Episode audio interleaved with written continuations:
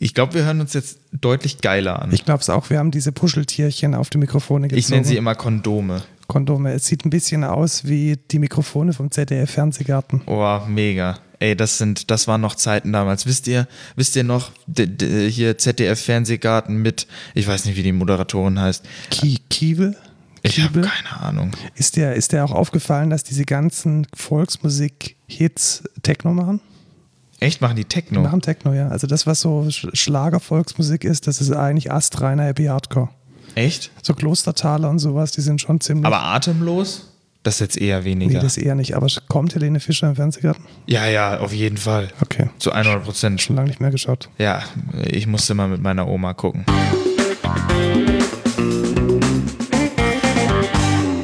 Hallo und willkommen zur achten Folge von Code Culture, dem besten Podcast aus Pfaffenhofen Und der Einzige? und der einzige, deswegen auch im Umkehrschluss der beste und der schlechteste. Aber bald soll ja ein neuer kommen. Ich glaube, du bist schon dabei. einen ja, neuen zu genau, gründen. es ist schon einer in Planung. Ich, ich tease mal den Namen an, Puffcast. Ist schon auf allen Social Media tatsächlich schon available. Und da werdet ihr dann über Pfaffenhofen reden. Über Genau, die da schöne geht's so Stadt um- zwischen München und Ingolstadt. Genau. Aber erstmal, also hallo Markus. Hallo Lukas, wollen Ja. wir uns mal kurz vorstellen? Ich Ja. bin Markus Herhofer, ich bin CTO der Excentra. Wir sind eine Softwarefirma. Und du, Lukas? Ich bin noch Azubi bei der Excentra GmbH und ähm, da würde ich sagen, kommen wir auch einfach direkt zu den ersten News. Ja, genau, weil, weil du, du bist noch Azubi Ich und bin du noch hast Azubi. jetzt deine ersten Noten bekommen. Wie, genau. lief, wie lief das denn? Also ich habe meine erste Abschluss, Note bekommen. Abschlussnote. Genau, Genau. habe ich bekommen. Und zwar die Viso-Note Wirtschaft und Sozialkunde. Das Sehr ist so wichtig, sehr wichtiges Fach. ein mega. Ich habe, äh, ja, äh, ich mag es nicht besonders. Aber es geht, äh, das ist so ein Multiple-Choice-Test. Da hast du, da hast du quasi einfach nur irgendwie Also zählst- war, war Falschaussagen und so Kram. ja, nicht unbedingt das, aber du hast halt irgendwie vier Optionen und dann musst du halt Muss man die sich Zahl eine aussuchen, reinschreiben. Und es wird auch mechanisch ausgewertet, deswegen haben wir die Note als erstes gekriegt. Verstehe. Und ist es dann auch so, dass die Wahrscheinlichkeit, dass man einen Zufallstreffer hat, äh, rausgerechnet wird? Also, dass wenn man 25% richtig hat, dass man dann trotzdem eine 6 hat? So war das an der Uni immer. Oh, das weiß ich nicht. Ich glaube, da wird einfach der Standard IHK-Schlüssel benutzt. Also die, die letzte, äh, die Hälfte der Punkte si- ist die letzte vier, glaube ich. Verstehe. Und du hast natürlich eine unglaublich gute Note. Ja, ich habe eine drei. Okay. Die letzte drei. Die letzte drei, die man kriegen Die konnte. man, ja, ich hatte, ich habe 67 Punkte. Ähm, ich bin auch nicht, äh, nicht sehr stolz darauf, aber ich finde, das ist verkraftbar. Wieso ist jetzt nicht, äh, sage ich mal, mein Steckenpferd? Oder so nennt man das doch? Oder? Steckenpferd, ja. ich, ich hoffe Steckenpferd. mal, dass deine, dass deine Fachfächer. ein Ja, bisschen ich besser hoffe, werden. ich hoffe, in der AE habe ich da äh, eine bessere Note, auf jeden Fall. Ähm, Und du weißt bis heute noch nicht, wann du die kriegst. Nee, tatsächlich nicht. Also das ist äh, gar nicht mal so geil. Es ist halt durch Corona ähm, ein bisschen äh, kacke gelaufen, sage ich mal, weil die IHK braucht Jahre, um diese, um die schriftlichen Prüfungen auszuwerten. Ist auch irgendwo logisch. Als Prüfer verdienst du jetzt nicht so viel und viele machen das auch ehrenamtlich. Das heißt, da ist nicht so viel Manpower da hinten, dahinter, dass die da die ganze Scheiße, das, die das war alles Papier. Also, ihr habt da Tatsächlich, ja. Papierne Prüfungen also gemacht, wir, okay. haben, wir haben alles handschriftlich, bis auf der Viso-Teil, weil der kann halt mechanisch ausgewertet werden. Aber ähm, G, G, GH oder GA 1 und 2 sind komplett schriftlich, die, wo du auch Texte schreiben kannst. Das heißt, die lesen da wahrscheinlich halt erstmal durch und äh, da gibt es halt auch mega viele Lösungsansätze. Das heißt, Verstehe. Also, aufwendig zu korrigieren. ja, mega aufwendig. Äh, Deswegen ist es auch verkraftbar. Aber ich weiß nicht, also bis zum 27. kriegen wir, glaube ich, alle Ergebnisse. Die vorläufigen auf jeden Fall. Gut, und dann kannst du nochmal in die Einsicht gehen und dann nochmal reklamieren, wenn irgendwas Ich kacke glaube schon, ja. korrigiert wurde. Und Ja. dann, nice. Ja, kommen wir zum zweiten Thema, was mich betrifft. Deine Corona-App geht wieder. Ja, zum Perfekt. Glück. Also ich habe heute gecheckt, einfach mal so wieder auf gut Glück, äh, ob es jetzt funktioniert. Anscheinend habe ich ein neues Update oder so, ich bin mir nicht ganz sicher. Aber ich habe die Corona-App geöffnet und wieder niedriges Risiko. Perfekt. Mega das heißt, geil. zwei gute Nachrichten. Sie geht wieder und du Genau. bist äh, in ich der bin nicht Low, infiziert. Low-Risk-Gruppe. Sehr gut. Genau. Wir könnten jetzt einmal auf GitHub schauen, welcher, welcher Bugfix dazu geführt hat, dass es bei Tatsächlich, dir wieder geht. den Bug hatten sogar relativ viele und auch auf unterschiedlichen Geräten und der, die, das Issue war aber auch schon auf GitHub Und äh, die wussten da auch schon Bescheid und jetzt haben sie es anscheinend gefixt. Ja. Sehr nice. Sehr gut. Äh, nicht nur Corona-App hat diese Woche nicht funktioniert, sondern auch Twitter. Oh, was ist denn da passiert? Da gab es tatsächlich von wichtigen Menschen wie Barack Obama, Joe Biden, Elon Musk und ähm, der, der, der Hauptaccount von Apple, die hatten eine kryptische Nachricht mit äh, Kryptowährungen gepostet, sowas wie, hey, wir sind gerade super gut drauf, schickt uns doch mal bitte alle eure Bitcoins und wir schicken dann das Doppelte zurück. Also eine mega vertrauenswürdige Nachricht. Und es kam raus, das war ein, ein Hackerangriff. Oh mein Gott, wer hätte das erwartet, dass fucking Barack Obama was über Bitcoins postet? Ähm, ja. Ja, ich glaube, das hat damit nicht so viel zu tun. Allerdings bei Bill Gates wäre es vielleicht noch halbwegs credible Ja, gewesen. oder Der war nämlich Elon auch, Musk, auch da- getroffen. da hätte ja, ich gut, jetzt Der auch- ist sowieso völlig durch. Also ja, der genau. postet Also öfter da, mal. da hätte man auch äh, einfach denken können, dass er das ernst meint. Ähm, Und äh, Twitter hat jetzt tatsächlich ähm, herausgefunden, dass es wohl Social Engineering war. Was ist denn Social Engineering? Social Engineering ist eine Art von Malware-Angriff? Nee. Nee, nicht da, aber ein An Angriff Ein auf jeden Angriff Fall. auf jeden Fall, ähm, um in, sein, in ein bestimmtes System zu kommen. Und zwar benutzt man da die soziale Inkompetenz Genau, von und ich Menschen glaube, äh, aus. die soziale Inkompetenz von Softwareentwicklern ist durchaus vorhanden. Ja, richtig.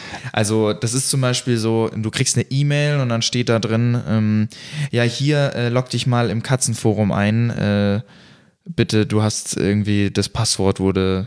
Genau, dein Passwort geändert. wurde geändert. Log dich mal bitte im Katzenforum ein. Ja, genau. dann, äh, was ich dann allerdings relativ lustig fand, ist, dass ähm, von diesem Social Engineering wohl so, so gar nicht mal die Top-Manager betroffen waren, sondern ganz normale 0815 Angestellte Ja, von Twitter. Mid-Level äh, Employees. Mid-Level-Employee hieß es so schön. Und wenn die Zugriff haben auf die Accounts von Bill Gates und von Apple, dann läuft da, glaube ich, ganz grundsätzlich was schief Ja, bei den Herren und das Frauen ist, Twitter. Das ist sehr komisch, weil das heißt, jeder Mid-Level-Employee bei Twitter kann in jeden Twitter-Account Posts verfassen, private Nachrichten lesen, also alles mit dem Twitter-Account machen. Und ich denke, das ist wahrscheinlich eher nicht so Best Practice. Ja, also ich bin mal gespannt, welche Konsequenzen da draus gezogen wurden und werden. Äh, ich fand es auf jeden Fall ziemlich lustig. Also ich glaube, großer Schaden ist nicht entstanden. Naja, 120.000 Ja, Dollar. komm, also bitte, wer aber irgendwie an Ja, das irgendeine stimmt. random äh, Bitcoin-Adresse da seine, seine Kohle hinschiebt, ich glaube auch, dass es eher so nur Mikrobeträge waren und die Leute sich allen Spaß draus gemacht haben. Also Ja. wer Bitcoins besitzt, der sieht oder der merkt doch relativ schnell, dass sowas Quatsch ist. ja, aber es gibt schon sehr viele dumme Menschen. Deswegen Ja, aber wenn man dumm ist, dann kann man keine Bitcoins besitzen. wäre ich mir nicht also die, so sicher. die, die Hürde ist schon relativ groß. Man muss Ja, ja, das dieser stimmt Wallet schon. hinkriegen, man muss seinen Namen Na, richtig es gibt schreiben aber auch können. so Services, die das für dich machen. Da musst du dann Ja. einfach nur ein Konto erstellen und dann hast du irgendwie schon eine Bitcoin-Wallet. Ja, naja. Auf jeden Fall hoffen wir, dass keiner von euch betroffen wurde, der darauf reingefallen ist. Und wenn, dann zu Recht. ja, genau. Wenn, dann zurecht, zu Recht komplett ähm, verdient, dann ist das Geld dann zu einfach Recht weiter verloren. den Podcast anhören, dann passiert euch das nicht mehr. Auf jeden Fall. Wir bereiten euch vor. Ich habe eine, eine wunderbar lustige Nachricht diese Woche noch gelesen, die noch lustiger war als der Hackerangriff von Twitter, nämlich dass äh, Sony eine tragbare Klimaanlage rausbringt. Ich fand das mega lustig. Hast du die Bilder gesehen? Nee, noch nicht. Aber ich sehe sie jetzt gerade Besch und beschreibe mal, wie dieses Ding ausschaut. Es sieht ein bisschen so aus wie so ein, so ein Babyphone oder so. Also Ja. mit so einem Lautsprecher Hat äh, einen dran.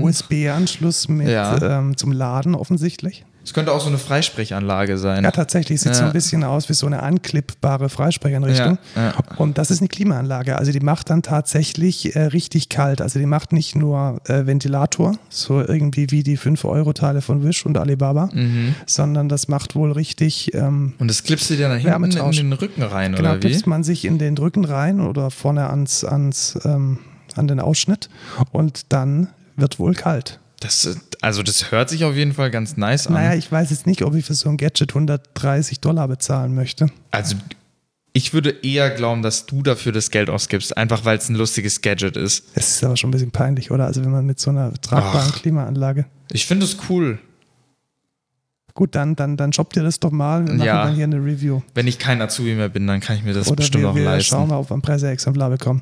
Ähm, wir, wir, wir, wir packen den Link in die Shownotes, wer mal ein bisschen lachen möchte. Oder Ja, wenn ihr, wenn ihr ihn kauft, dann äh, schickt uns bitte ein Bild davon ja, an codeculture.de. E. atexcentra.de. atexcentra.de.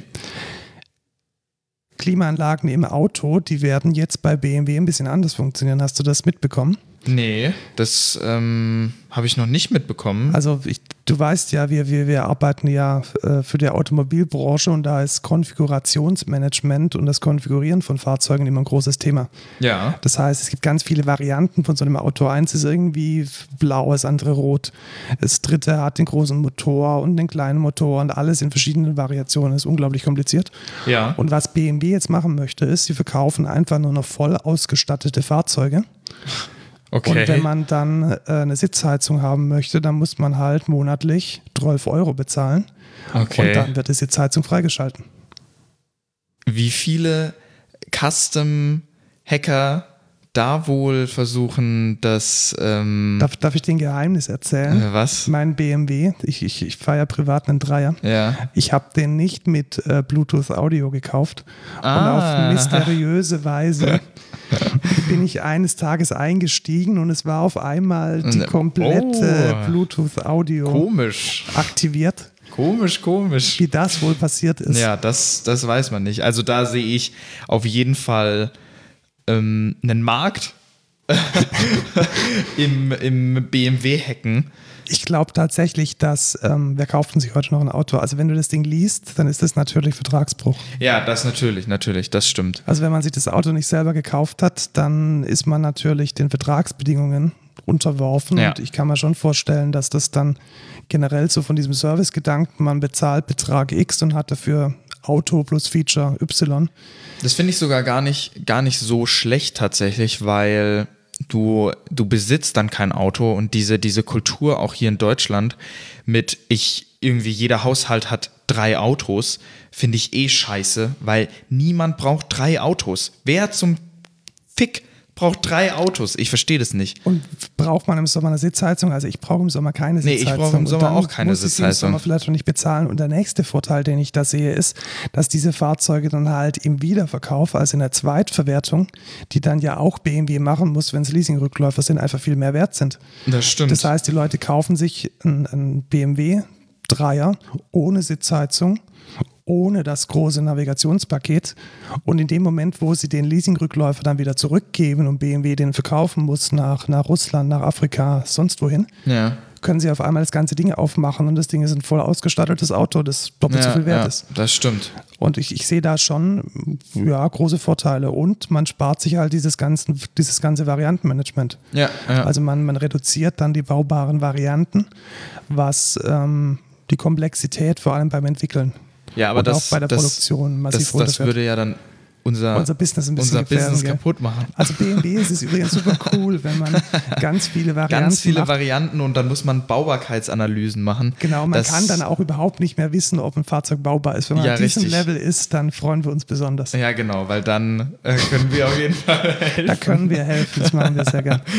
Ja, sehr gerne ist die Frage, ob wir das machen. Ne? Doch, also die, diese Logikanalysen mache ich sehr gern. Also Ja, du, ja. Ja. Aber ich glaube, die Mehrheit unserer Firma eher Also es ist weniger. immer so, es ist so eine richtige Herausforderung, weil es sind richtig harte Probleme. ja, tatsächlich. Und es ist auch, es ist auch nicht so, Es ist nicht trivial lösbar. Also Genau, man muss es ja. mathematisch lösen. Man Ja, muss schauen, richtig. dass man, dass man auf eine stratifizierbare Form kommt. Man muss ein bisschen, bisschen Literatur wälzen. Das gefällt mir manchmal ganz gut.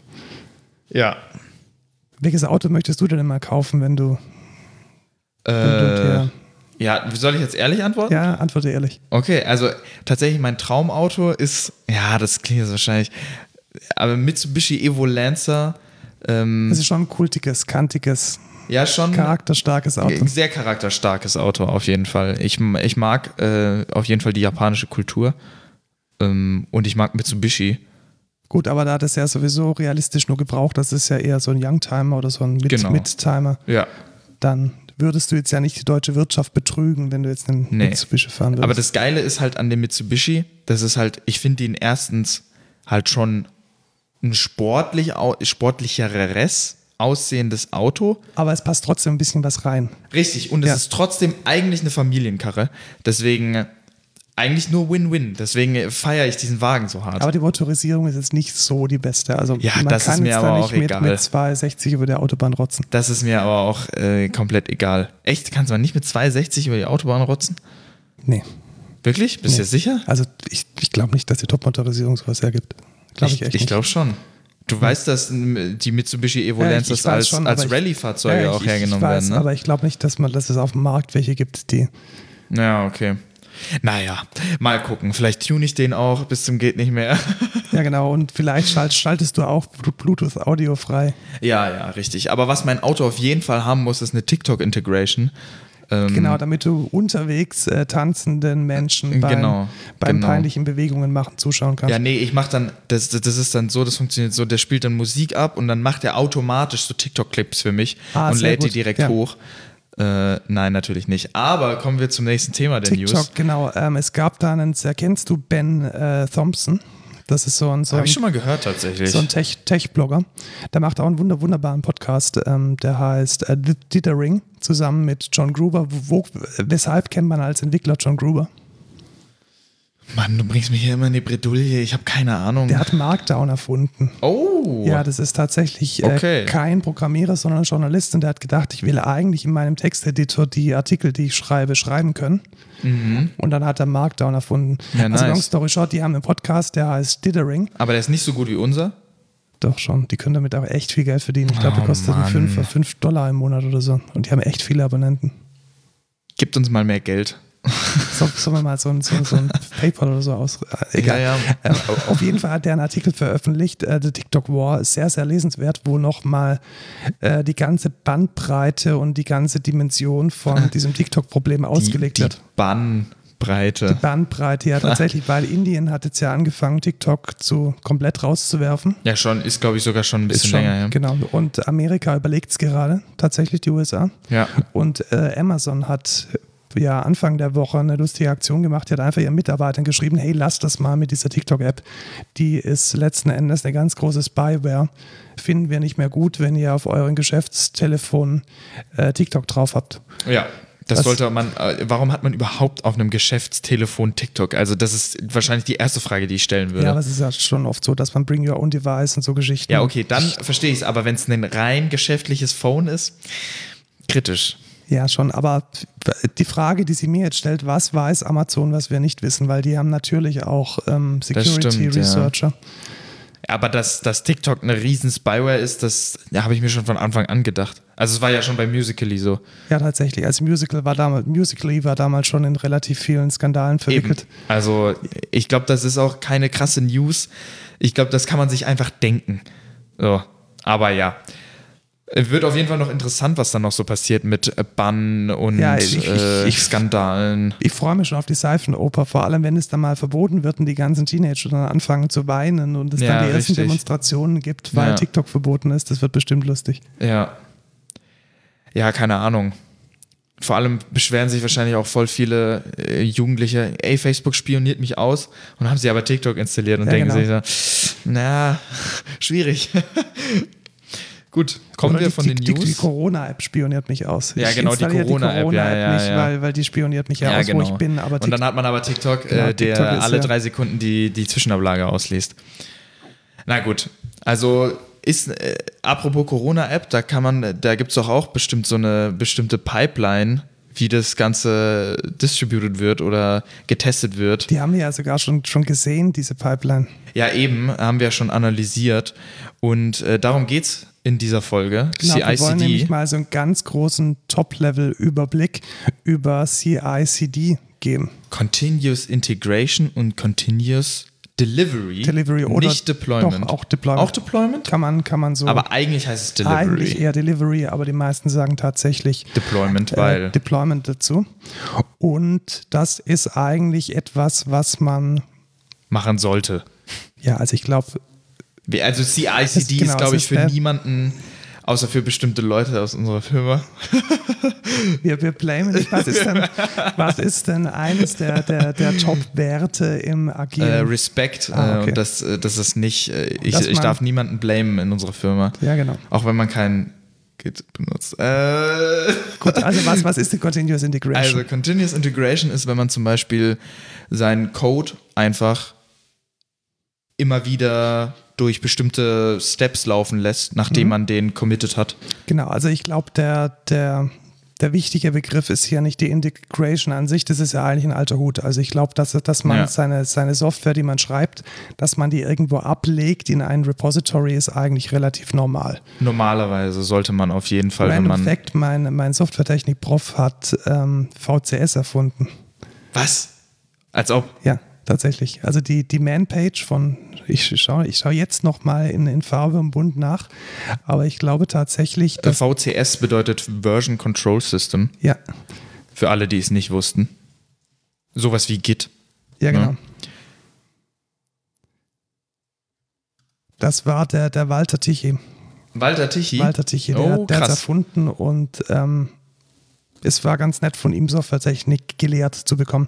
Aber was, was ist denn so eine Versionskontrollsystem? Also so mal ganz, Ja, Ähm. also so g- ganz top-level erklärt würde ich sagen, ist es, du schreibst halt Code und den checkst du etappenweise immer ein. Also immer, wenn du irgendwie was zum Beispiel fertig hast, so ein Teil davon, checkst du den halt ein ins Git und ähm, Git speichert sich jeden Stand, zu dem du den Code committed hast. Also genau, und das ist, das ist das besonders Wichtige, dass man Ja. ähm, dass man jetzt nicht so wie bei einem Word-Dokument einen Stand hat und sich dann in dem Ordner irgendwie, das ist die alte Version, das ist Backup-Version 1.3.5 Ja. und das habe ich irgendwie vorgestern gemacht, sondern dass diese Versionierung von dem aller, allerersten Codeschnipsel bis zur fertigen großen Anwendung, dass die komplett über die Zeit beibehalten wird. Und solange man das Git nachvollziehbar- Repository auch pflegt. Genau. Und jetzt gehört aber zu Continuous Integration mehr dazu, weil da gehört jetzt dazu, dass man erstmal dieses Committen, so sagen wir dazu, wenn man den Code sozusagen abliefert in dieses Repository, dass man das regelmäßig und kontinuierlich macht. Ja. Und dass man dann aber nicht nur kontinuierlich den Code da irgendwie reinwirft und dann glücklich ist, sondern dass da auch gewisse Automatismen anfangen, Richtig. zu greifen. Das heißt, wenn man CI verwendet, was würde denn dann passieren, wenn ich jetzt einen Commit an den Server geschickt habe? Also wenn ich jetzt sage, diese 50, 60 Zeilen Code, die möchte ich jetzt mit meinen Kollegen teilen. Ja, als ersten Step ähm, könnte man, also wird wahrscheinlich auch, glaube ich, bei jedem unserer Projekte erstmal die Tests ausgeführt, oder? Ja, tatsächlich. Also es ja meistens ähm, Oder gemeinsam kommt- mit dem Kompilieren. Ja, also genau. Das Besondere ist, es wird jeder Commit, jede Änderung, die man eincheckt, die wird sofort kompiliert. Genau, in einem extra Service. Genau. Der- Nicht lokal auf deiner Maschine. Genau, nicht lokal auf deiner Maschine, sondern ein zentrales Tool, wie zum Beispiel dem Jenkins. Genau, ein Build-Server, ein Build-Server wie in Genau. Jenkins. Es gibt noch ein GitLab. paar andere. GitLab, es gibt Circle CI, es gibt Travis. Richtig, Ähm, da gibt es GitHub ganz viel. kann sowas inzwischen auch mit so Actions. Aber Jenkins, glaube ich, ist da am meisten. Genau, der checkt dann verbreitet. ähm, hier, ja, kompilier mal den Code und führ mal alle Tests aus, also alle Unit-Tests. Man sollte Unit-Tests haben, bitte macht Tests, es ist sehr wichtig. Test-Driven Development, mega geiler Ansatz. Egal. Und der führt die Tests aus und wenn die rot sind, dann weißt du direkt, das, was du eingecheckt hast, ist Genau, scheiße. ist echt kacke. Und Ja. dann gibt es sofort Feedback an den Entwickler. Hey, du hast da einen Fehler gemacht. Also natürlich der, der most obvious Fehler wäre, wenn der Code gar nicht kompiliert. Richtig. Also wenn man syntaktisch so, so einen Bockmist gebaut hat, dass das Ding gar nicht baut. Aber das hätte man eigentlich auch schon in der IDE sehen können, ja, aber es wenn man drauf achtet. Genau, wenn man drauf achtet. Aber aus Gründen hat man, was weiß ich, was vergessen oder was falsch Ja. gemacht. Oder dann, dachte, das ändert nichts. Dann würde der most obvious ähm, Fehler, der würde dann sofort einmal ins Gesicht Genau. springen. Dann kriegt man eine, nette E-Mail, hey, du hast ein Bild gebrochen. Oder Ähm, eine Slack-Message. Genau. Ähm, schau da mal rein. Und das sollte man natürlich am besten mit jedem Commit machen. Das heißt, Ja. so ein Build-Server und so eine Continuous Integration, die würde dann aus jedem Commit schauen, baut diese Software, ist die Software in sich schlüssig, also ist sie syntaktisch korrekt und laufen alle Tests. Richtig. Da gibt es dann so einen Git-Hook, der, der guckt dann, wenn gepusht, dann mach mal. So. Genau. Der kann sich da reinhucken und dann äh, macht er einfach irgendwas und führt halt einfach die, die Pipeline dann im Endeffekt aus. Ja, was kann, man, was kann man denn noch automatisieren, wenn man eincheckt? Zum Beispiel könnte man das Linting automatisieren. Richtig. Also, oder sowas wie den Sonar. Ja, Was Co- dann- Code Style, Code Quality. Versuchen Genau. wir das mal auch ein bisschen, bisschen ähm, zu sortieren. Also Linting würde bedeuten, dass man sich committet auf, wie wird White Space gehandhabt im Code. Also Richtig, Spaces Leerzeichen, oder Tabs. Leerzeilen, Tabs. Ja. Muss, muss man z- zwischen äh, einem Assignment Leerzeichen machen oder gerade nicht. Darf man Left-Hand-Assignment machen? Genau, oder? wie, wie sind variable Namen? Camel Case, Pascal Case. Genau. Sowas würde dann. ähm, genau, so typische Conventions, die man Kon- einfach. äh, Konventionen würden genau. überprüft werden und würden dann auch sagen, hey, du folgst hier nicht der Firmenkonvention, dein Code ähm, sieht irgendwie aus, als wäre er ein Alien, mach das mal besser. ja. Und dann gäbe es noch den Sonar, was ist denn der Sonar oder der Sonar Cube, so heißt das Produkt. Der Sonar kes- testet quasi bestimmte, ich glaube, Basics, so, so Fehler. Also er macht statische Code-Analyse. Genau, eine statische Codeanalyse. Was heißt das denn? Also eine statische Codeanalyse, die nimmt tatsächlich den Quelltext und parst dann den Quelltext und lässt dann darauf Analysen laufen, also sucht dann in diesem Quelltext bekannte Pattern, die Fehler sind zum Beispiel, oder Richtig. Die, die, die Bugs ähm, sind oder die man einfach nicht macht, weil Ja. sie Bad Practice sind. Hast du da ein Beispiel? Ja, zum Beispiel, was man sehr gut äh, erkennen kann, ist äh, ein Security Bug oder ein Security Hole namens SQL Injection.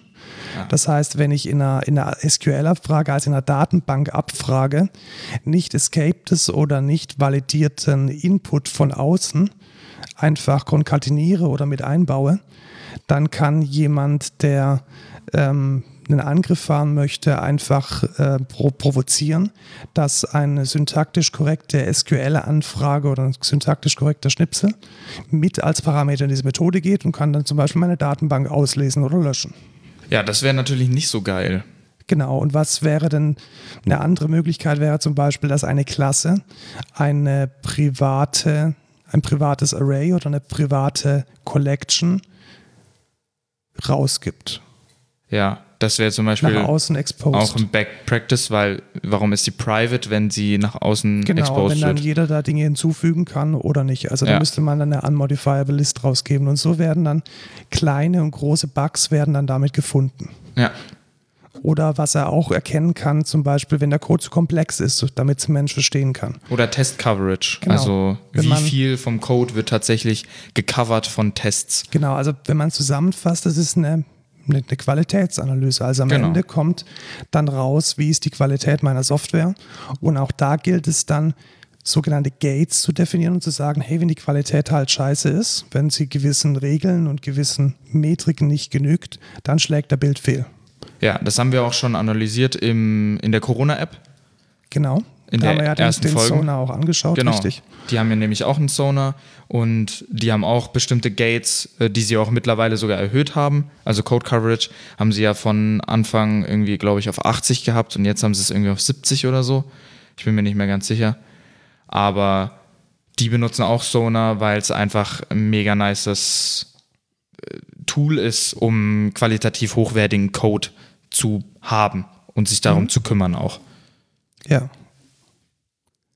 Ja, kommen wir von Continuous Integration, glaube ich, zu äh, Delivery. Ja, also Oder gibt's da noch genau, einen Step? da, da wird es jetzt ein bisschen, ein bisschen schwammig tatsächlich. Ich würde deshalb auch CICD als einen Genau. großen Es wird normalerweise Prozess immer sehen. zusammengeworfen, weil wann ist es wirklich nur die Delivery, wann ist es die das andere, das kann man nicht so ganz Genau, weil entscheiden. jetzt kommt zum Beispiel ein Schritt, den würde ich jetzt schon zu Continuous Delivery zählen, nämlich wenn ich Framework-Komponenten oder Libraries gerade entwickle, Mhm. dass die dann auch in ihrer Snapshot-Version als binäres Artefakt meinen Entwicklern, meinen Kollegen zur Verfügung gestellt werden.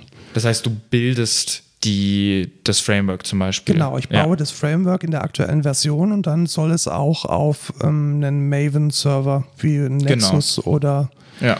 an, der- an der Artifactory dann gepusht werden, sodass meine Kollegen diese Software nicht nur als Quelltext benutzen können, sondern auch als laufendes Programm.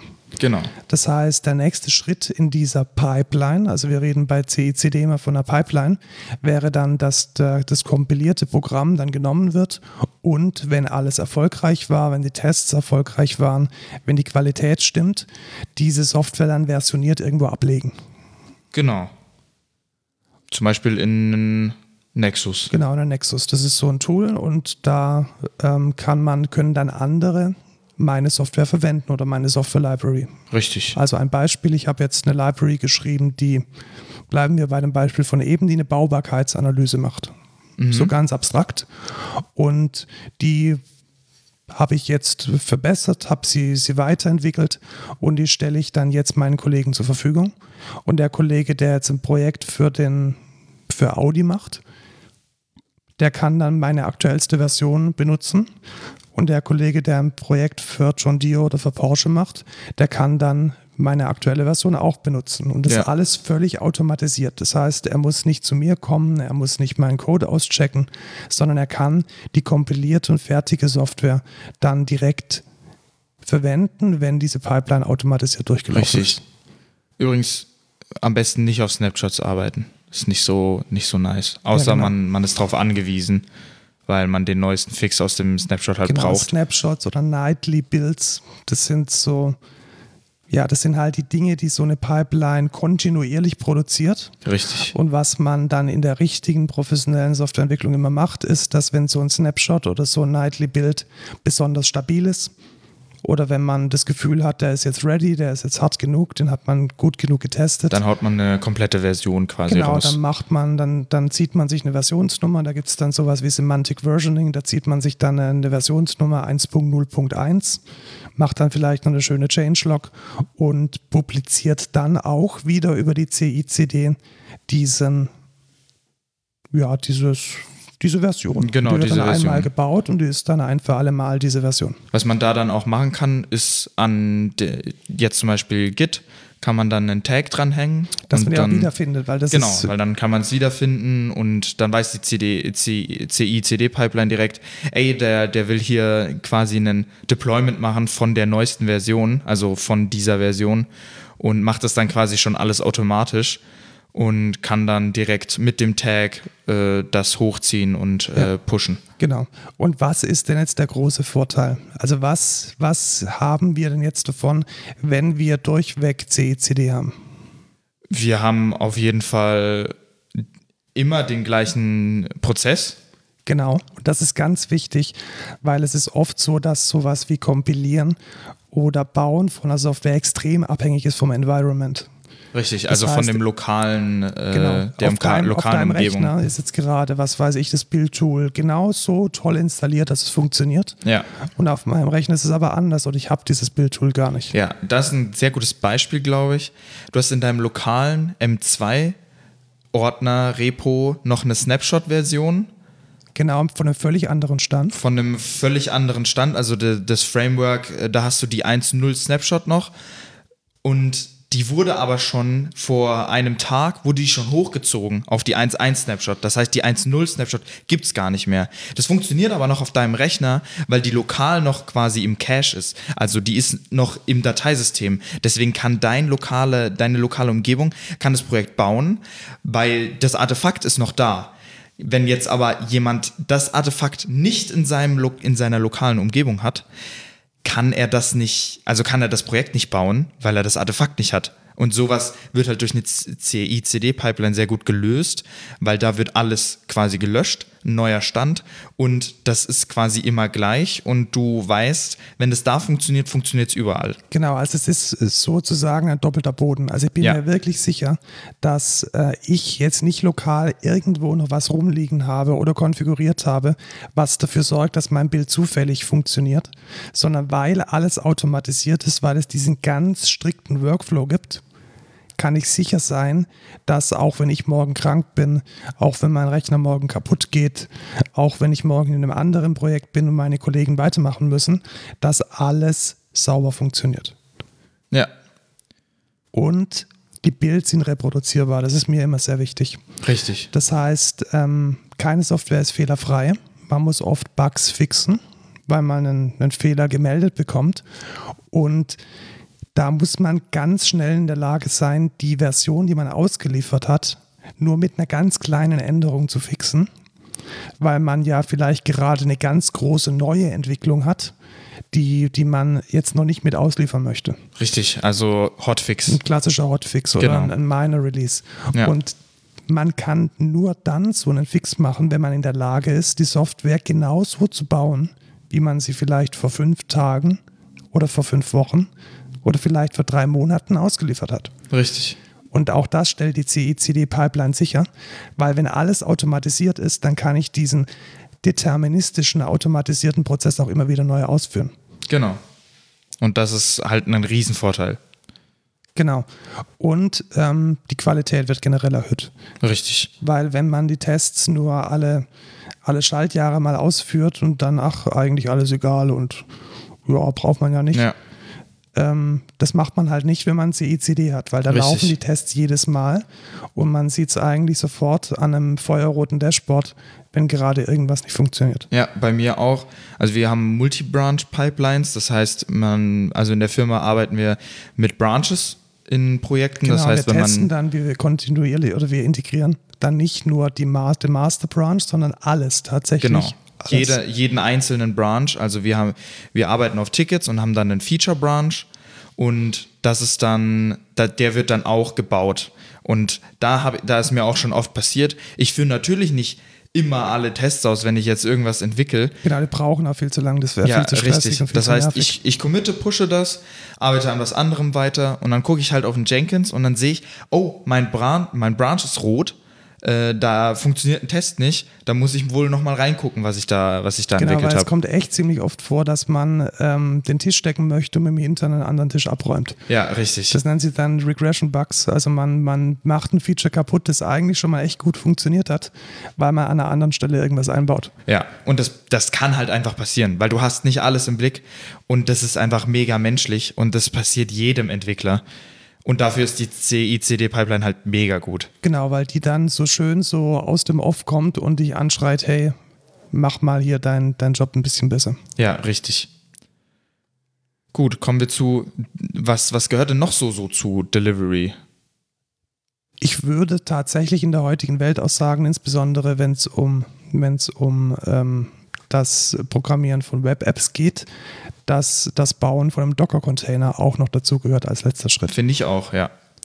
Was, was bedeutet das denn? Also ich habe jetzt so eine, so eine Web-Applikation geschrieben, vielleicht auch so eine Corona-Warn-App. Und da gibt es ja dann den Client. Der Client, das ist so eine iOS-App, das ist ja okay, die, die liefere ich dann in den App Store, das ist gut. Aber da gibt es ja noch diese Web-Komponente, die meiner Client-App die Daten liefert. Ja. Und die wird dann in einen Docker-Container gebaut. Was ist denn ein Docker-Container? Wir haben noch Oder ein keine Folge. Docker-Image? Wir haben noch keine Folge über Docker, die ne? kommt noch, Die glaub ich. kommt noch. Okay. Also seid gespannt. Ähm, da gehen wir dann noch tiefer in Docker rein.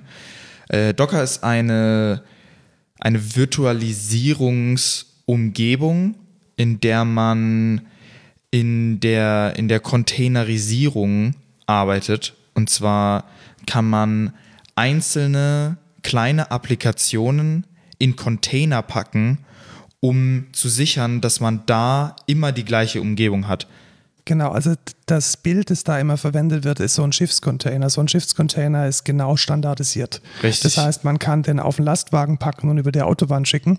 Man kann den auf einen Güterzug draufwerfen und durch die Republik fahren. Und man kann ihn zu Hunderten und zu Tausenden auf einen fetten Containerschiff laden und damit übers Meer schippern. Genau. Und der Container ist halt immer gleich. Genau. Es Und ist aber immer der was gleiche drin ist, ist quasi variabel. Also du kannst in den Container quasi jede mög äh, alle möglichen Applikationen reintun. Genau, und so, ein, so eine CI-CD-Pipeline, so ein Build-Server, da würde dann diese Applikation standardkonform in so ein Image packen, damit du oder ich oder auf Google oder auf ähm, AWS oder auf einem Raspberry Pi, damit man dann dort diesen Container einfach starten kann. Ja. Das heißt, die Anwendung wird so in Standardformat gepackt, sodass äh, jeder, der die Anwendung verwenden möchte, egal ob zum Testen oder zum Ausliefern oder ganz fett skaliert in der, in der Cloud, dasselbe Stück Software hat, welches aus dieser Build-Pipeline rausgesprungen ist. Richtig. Und man kann Container halt wirklich auch viel besser skalieren. So, ich habe irgendwie mehrere Schnipsel und dann mache ich halt, ähm, ich glaube, Docker Swarm gibt es, aber das wird wieder eingestellt oder so, habe ich gehört. Ja, weil es mit, ja, im- es gibt bessere und, und Ja, ich glaube, Nachfolger, Best Practice ja. ist Kubernetes. Genau, Kubernetes. Ähm, was, was einfach so Skalierung einer Applikation in mehrere Fragmente sehr easy macht. Genau, und jetzt äh, ganz zum Schluss möchte ich noch äh, so die, die Mega-Königsdisziplin erwähnen, nämlich, wir haben ja gerade vorhin gesagt, wir wollen reproduzierbare Builds. Ja. Das heißt, wir wollen ganz sicher sein, dass unser Bild zu jeder Zeit auf dieselbe Art und Weise gebaut werden kann. Ja, jetzt, jetzt kann man, ich weiß auch, was du hinaus willst, Genau. jetzt kann man das Bilden von diesem, von dem CI in einem Docker-Container machen. Genau, weil dieser Docker-Container ist ja immer der gleiche. Das heißt, Richtig. ich kann ihn ganz genau identifizieren, in welchem Docker-Container gebaut wurde. Das heißt, ich kann meine komplette Bildumgebung, alle Tools, die ich dazu brauche, in so einen Docker-Container packen und kann dann lokal auf dem Jenkins, auf einem völlig anderen Bildserver, auf meinem Raspberry Pi, auf meinem Mac, auf meinem Linux immer genau gleich bauen. Also Mac bald nicht mehr. Ähm, weil, Ja. wegen der Architekturgeschichte. Aber das lassen wir jetzt mal außen vor. Das ist auf jeden Fall ein Riesenvorteil. Was man sonst nämlich machen würde, ist, du hast einfach eine virtuelle Maschine zum Beispiel, auf der du halt manuell die Bildtools installierst. Und das ist dann halt auch schwierig, weil was machst du, wenn du mal nicht auf genau dieser Maschine baust, sondern auf einer anderen? Genau, der muss ja dann genauso eingerichtet sein. Das dann heißt, man hast du hat dann halt ein vor Problem. allem, wenn man viele Entwickler hat und wenn man ähm, auch viele verschiedene Tools hat, Ja. einen unglaublichen manuellen Aufwand. Das heißt, man rennt da eigentlich immer der Konfiguration von diesen Build-Slaves hinterher. Ja, ein Beispiel wäre da zum Beispiel Node. Das hatten wir letztens. Völlige Katastrophe. Das Ding w- wechselt irgendwie jeden Tag seine Version Ja. und verhält sich so gefühlt jede Stunde anders. Ja, also ich richtig. glaube, es kommt vom, vom, vom Mond, hängt es ein bisschen ab und wie gerade das Wetter draußen genau. ist, ob, ob der Bild funktioniert oder nicht. Ja, weil wir hatten das auch schon. Das eine Projekt brauchte irgendwie Node 7 oder 6 oder so, was Und schon. das andere braucht ein Bleeding Edge 14, keine Ahnung. was ja, grad genau, draußen ne? ist. 14 und dann hast du halt die Kacke am Dampfen, wenn du dann auf der, auf der Baumaschine dann irgendwie hier hast du 7 und da kannst du ja ein 14er Projekt nicht mitbauen. Das Genau. ist dann halt einfach scheiße. Und wenn du das halt in Docker-Containern direkt machst, dann hast du halt auch einfach kein Problem. Heute hatte ich dasselbe Problem. Äh, d- äh, die Java Virtual Machine, ich glaube, wir hatten irgendwo noch irgendwelche 8. Versionen rumliegen. Ich Mhm. brauchte aber die 11. Ja, Ja, Pech gehabt. Bild geht halt nicht. Ja. Das halt, ist halt einfach auch schwierig. Und auch Maven. Maven hast du 3, 361, äh, dann hast du ein Projekt, was nur mit 363 funktioniert. Genau, selbst Git, also zum Bauen muss man ja auch Git auschecken. Richtig. Und selbst da sind die Kommandos teilweise, also wenn man komplexere Git-Operationen macht, Ja, dann funktioniert das halt einfach gar kann die nicht. Syntax schon abweichend sein. So, und da ist halt der Riesenvorteil, dieses, diese Containerisierung von dem Bildprozess wirklich das zu benutzen, ist halt, gibt halt einfach einen Riesenvorteil. Sehe ich genauso. Machen wir ein Roundup. Also, CICD ist letzten Endes eine Best Practice, wie man angefangen vom fertigen Code auf der Maschine des Entwicklers bis hin zur fertigen Software, die man verwenden kann, alles ganz fein granular automatisiert zugunsten der Qualität. Ja. Das ganz große Ziel ist, so oft und so viel wie es geht, die Qualität der Software automatisiert sicherzustellen. Richtig. Und auch die Delivery halt Genau, einfach dem- automatisiert Genau, dem, zu dem haben. Entwickler lästige Arbeit abzunehmen, genau. die Einfach sonst repetitive, repetitive, sich wiederholende sich Arbeit, wiederholende Arbeit. auf die echt keiner Bock hat, weil es Ja. irgendwie einfach nur eine Heizung ist für den Prozessor und wenig, wenig kreativen Input hat, das äh, so wegzuautomatisieren, dass der Entwickler besser einen Kaffee trinkt in der Zeit, als äh, da irgendwie zuzuschauen, wie sein Rechner heiß wird. Ja, weil doppelten Code will man auch nicht schreiben. Genau. So hat man schon gemacht, braucht man nicht nochmal. Das heißt, man kann es auch einfach automatisieren. Und genau das macht halt so eine Pipeline. Was da vielleicht auch noch ähm, wichtig ist zu erwähnen, wenn man jetzt auch zum Beispiel einen richtigen Edge Case hat, wo man jetzt nicht einen Docker-Container hat, sondern irgendein anderes Artefakt, kann man das natürlich auch mit der Pipeline machen. Also es ist Natürlich, nicht an ja. Docker gebunden, sondern Genau. du kannst auch, ich sag mal, du hast eine, ein Java-Projekt. Embedded, Embedded Code zum Beispiel, klassisches Ja. Beispiel. Man, Ja. man hat dann irgendeinen esoterischen Compiler. Das ist dann natürlich wesentlich cooler, wenn der von einem Bildserver nochmal gebaut und verifiziert wird und man dann- dann lokal nur die, die Windows-Version bauen muss zum Testen und für die Architektur sonst was irgendwie ein komischer Arm oder irgendwas Virtualisiertes, Ja. dass das dann die Bildpipeline für dich übernimmt. Richtig, und dann hast du halt auch direkt die Artefakte an der Hand und weißt, wo die sind und werden auch versioniert und passt eigentlich alles. Also so eine CI-CD-Pipeline ist einfach Best Practice in, in jedem Softwareprojekt. Genau, und ähm, jetzt ist die Frage, wenn man das nicht hat, wie, wie kommt man dann dahin? Hm, Ich würde sagen, viel lesen, viel so auch Development-Blogs lesen.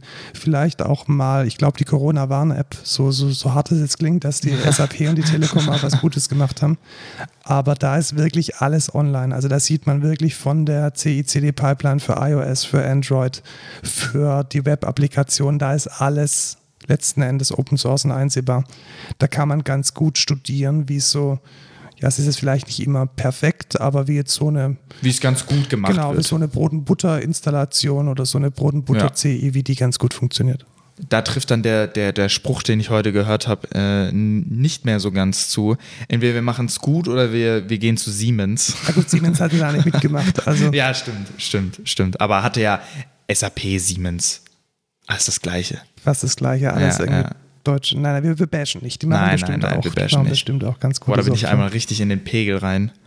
Ja, Mega tatsächlich. nice. Naja, egal. Äh, Hast Post-Production du, hast du regelt. übersteuert? Nee, der Limit da einfach. Ja, einfach, genau. Der, der macht boah, da unser habe ich ja alter boah, das ist ein Schwede. richtiger Ausschlag. Das müssen wir rausschneiden, sonst fallen uns und hören die Ohren. ab. ja, ja, genau. Ähm, gut. Ja, das war's zu CICD. Äh, wir werden Richtig. nächstes Mal vielleicht ein bisschen tiefer einsteigen in die einzelnen Komponenten. Wir werden vielleicht mal Git für mal so ein Roundup machen. Wir werden vielleicht mal Geht für generell Dummies. wieder, wieder Jenkins. Ich bin eigentlich eher so Git für Profis. Ich würde gerne mal Ja, okay. so ein Boah, paar das, das interessiert mich auch. Ich bin auch nicht so. Also, ich bin sehr Git-scheu auf jeden Fall. Du verwendest auch oft die UI, gell? Ich ver- verwende Gitfox tatsächlich zurzeit sehr viel. Es ist schon ein gutes Tool und Cherrypicking kommt bald. Deswegen, also Wow. Interactive Rebases, ey, wenn Mega. das drin ist, ich, ich muss sagen, ich bin da einfach ein großer Freund von, weil wenn ich den Tree direkt sehe und ich sehe. Ich sehe den Tree auch auf meiner Konsole. Mhm. ja, richtig. Du musst aber erst nochmal git log minus minus tree eingeben. Ich hab oder- natürlich Alias, Ja, okay, das dann sieht- hast du ein Alias. Und dann gibst du das ein, aber du siehst nicht den Tree, die, die Changes und die derzeitigen, das Git-Staging in einem. Außer du gibst in jedem Command-Line im Tmux, gibst es ein und dann hast du es auch. Aber das musst du halt auch erstmal einrichten und jedes Mal neu eingeben. Und GitFox, ich finde... Wir, wir sollten mal einen Wettbewerb machen, wer schneller ist. Du mit Gitfox und mit der Maus oder ich mit Nee. Git auf der. Da- Das finde ich, das finde ich jetzt schon wieder, das finde ich, äh, das, das, das, das. ich finde es schlecht zu shamen, dass, dass diese UI so Nein, dieses, nein, gar dieses, nicht. Ich bewundere dieses, Menschen, die die Maus bedienen können. Das, das Ja. ist für mich immer, immer. ey, ich bin gar nicht so schlimm. Es gibt, es ja, gibt ich Leute, äh, weiß, es gibt in auch der- Leute, die können nur mit der, mit der Konsole, um- ähm, nur mit der, mit der UI nur umgehen. mit der UI und dann machen die alles mit der Maus und dann machen die Rechtsklick kopieren anstatt Command C und dann denke ich mir auch, was machst du hier? Aber egal. Gut, also wir, wir werden auf jeden Fall in einer der nächsten Folge das Thema Git, glaube ich, nochmal angehen. Wir werden Genau. vielleicht auch das Thema Jenkins nochmal angehen, generell, wie man, wie man Pipelines baut, so Ja. die Build-Pipelines. Und wir wollen uns auch nochmal intensiver mit Docker befassen. Und wir können auch schon ein bisschen teasern. Wir werden in zwei Wochen, glaube ich, also übernächstes Mal Mhm. in Freiburg sein und wieder eine Remote-Folge aufnehmen. Uh. Da werfen wir wieder unseren, unser 19-Zoll-Gerät Da in, den- könnt ihr in euch- den Kofferraum. Da, da, da könnt ihr euch sicher Sicher sein. sicher sein. Sicher das ist schon ein sein. kleiner Teaser. Schon Mehr ein wollen wir kleiner nicht Teaser, sagen. Genau. Ähm, Und wir reden da mit einem Experten, der sich sicher ist. sicherlich. okay. Wir haben ja vorher ein bisschen über Node geredet. Ja, genau. Ähm, Was ke- ist denn das Problem bei Node? Dass, dass irgendwie Ja, jeder da hast du- 14-Jährige, der mal einen Rechner äh, angeschalten hat, ein Node-Paket ja, äh, tatsächlich. also publiziert. ganz oft hast du, hast du dieses Problem, du, du möchtest irgendwas, irgend, irgendwas entwickeln und dann denkst du dir, da hat doch safe jemand schon irgendwas gemacht. Genau, und jetzt wäre es halt wichtig zu wissen, ist das Ding von Google oder hat es ein Ja, richtig. 14-jähriger Russe Hat's irgendwie, morgens vor der, der Schule gemacht? letzte, letzte Mongo äh, gemacht.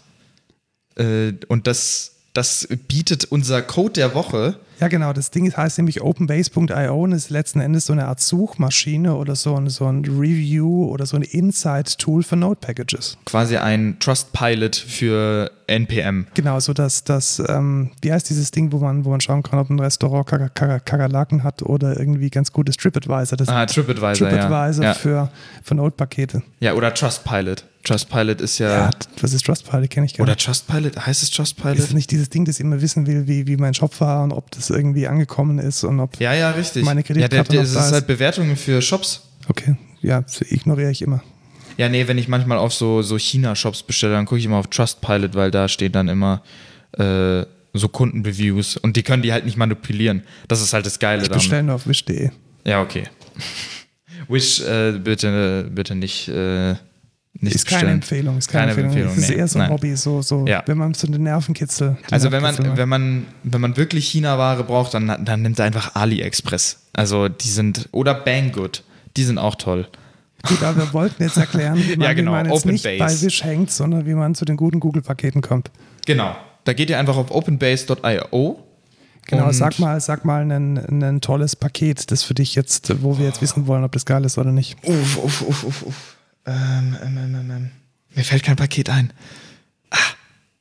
Ich glaub, Irgendein dein- Paket. dein D3, Lieblingspaket ist ja, D3, ja, oder? Ja, D3, ja. Genau, und da sieht man jetzt wirklich äh, krasse Insights. Also man sieht jetzt zum Beispiel, ähm, in welchem Zyklus die Versionen verwendet werden. Äh, Weekly Downloads, was auch Genau. sehr, also wie Mega, mega aktuell spannend. wird dieses Paket noch benutzt? Genau, das sehen wir jetzt hier bei D3, wer jetzt gedacht, dass äh, da weit über eine Million Downloads äh, wöchentlich noch stattfinden. Ja.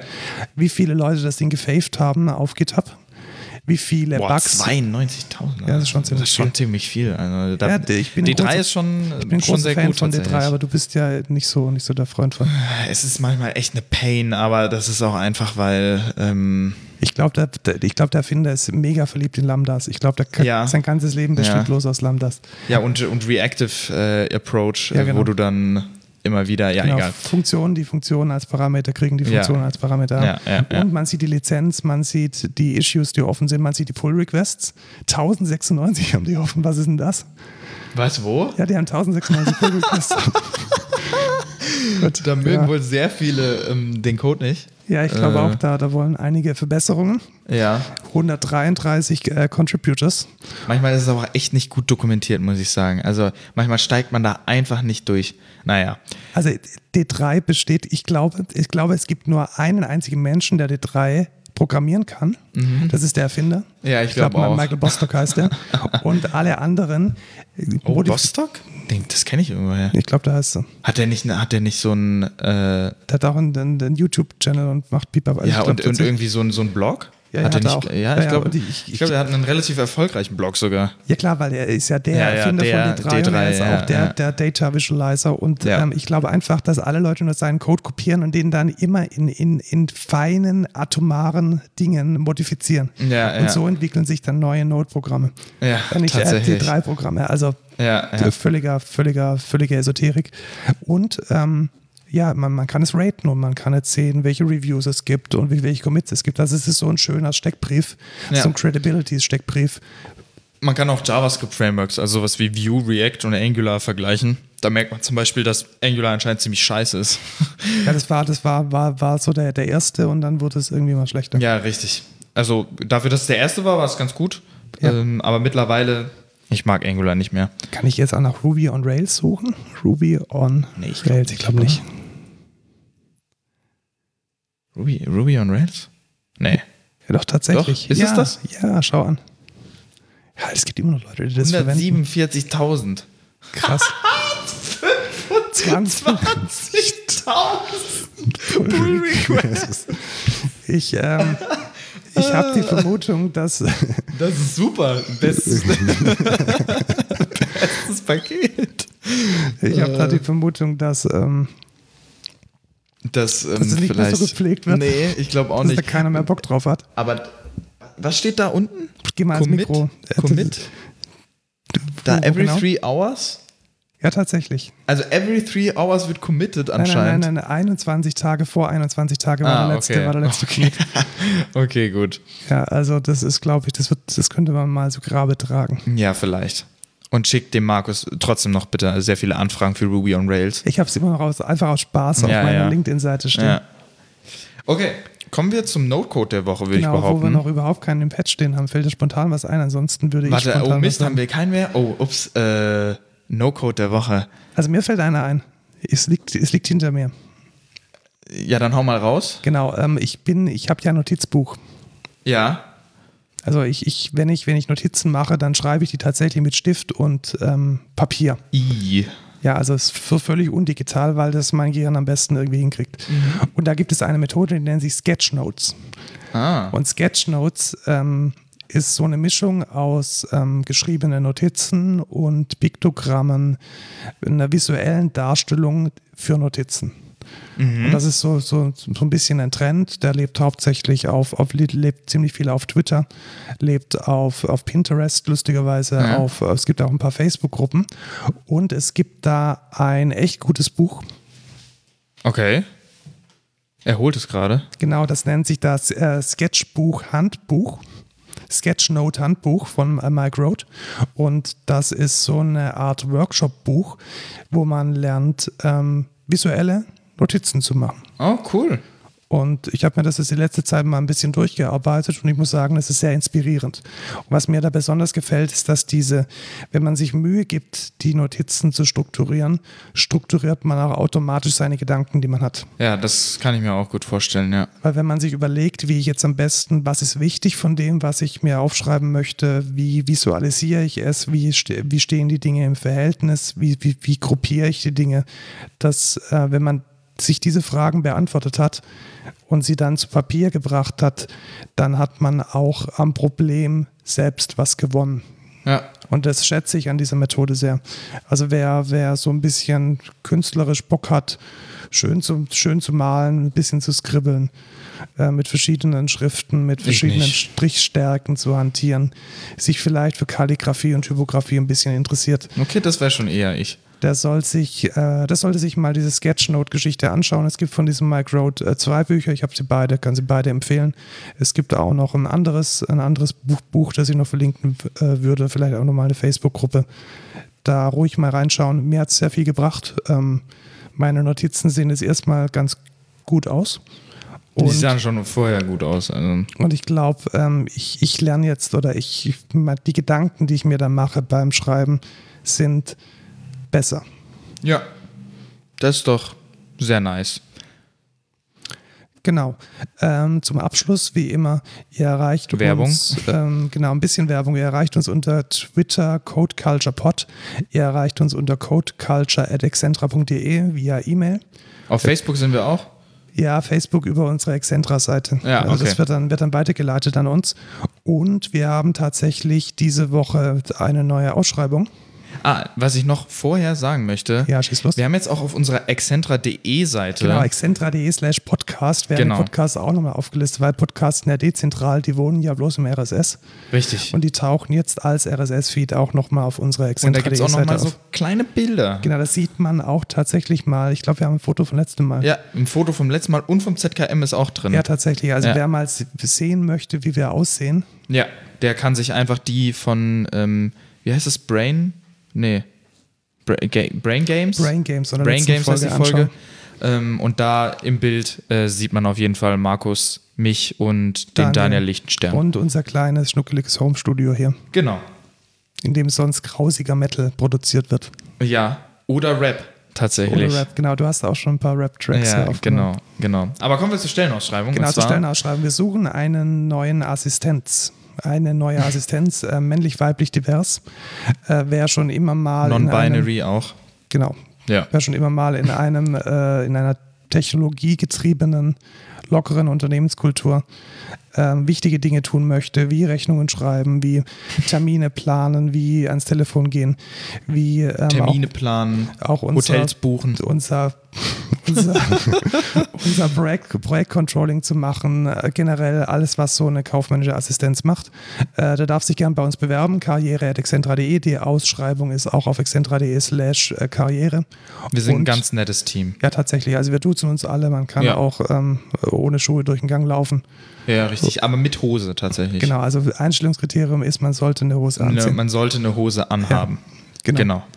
Und ähm, wer in so ein, ich sage jetzt mal, wir sind auch ziemlich werteorientiert, glaube ich. Also wir Ja. Respekt stimmt schon, auch wenn Lukas Ja. manchmal ein bisschen shaded, aber Ich schäde nie. nee, nie, überhaupt nicht. nie. Du schädest manchmal auch.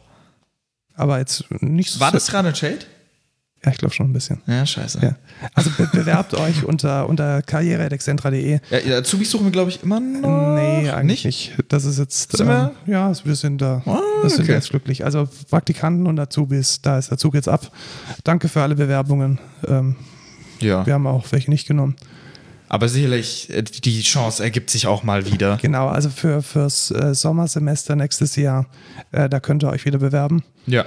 Da sind wir dann wieder Können wir mit, euch jetzt schon bewerben. Ja, tatsächlich. Also es ist, ist durchaus äh, okay, sich zu Beginn des, des ähm, Ja. Macht End- auf jeden Fall einen guten, einen guten Eindruck, genau, würde ich zu behaupten. Beginn des Entensemesters für sich für das N plus 1. Semester zu bewerben. Das ist durchaus ja. ganz, ganz, mal, ganz dann weiß man direkt, der will hier genau, hin. wie wie es weitergeht. Und es Ja. gibt auch eine, eine schöne Perspektive. Richtig. Gut. Das war's für heute. Ja. Schön war's. Tschüss, Lukas. Ciao, Markus.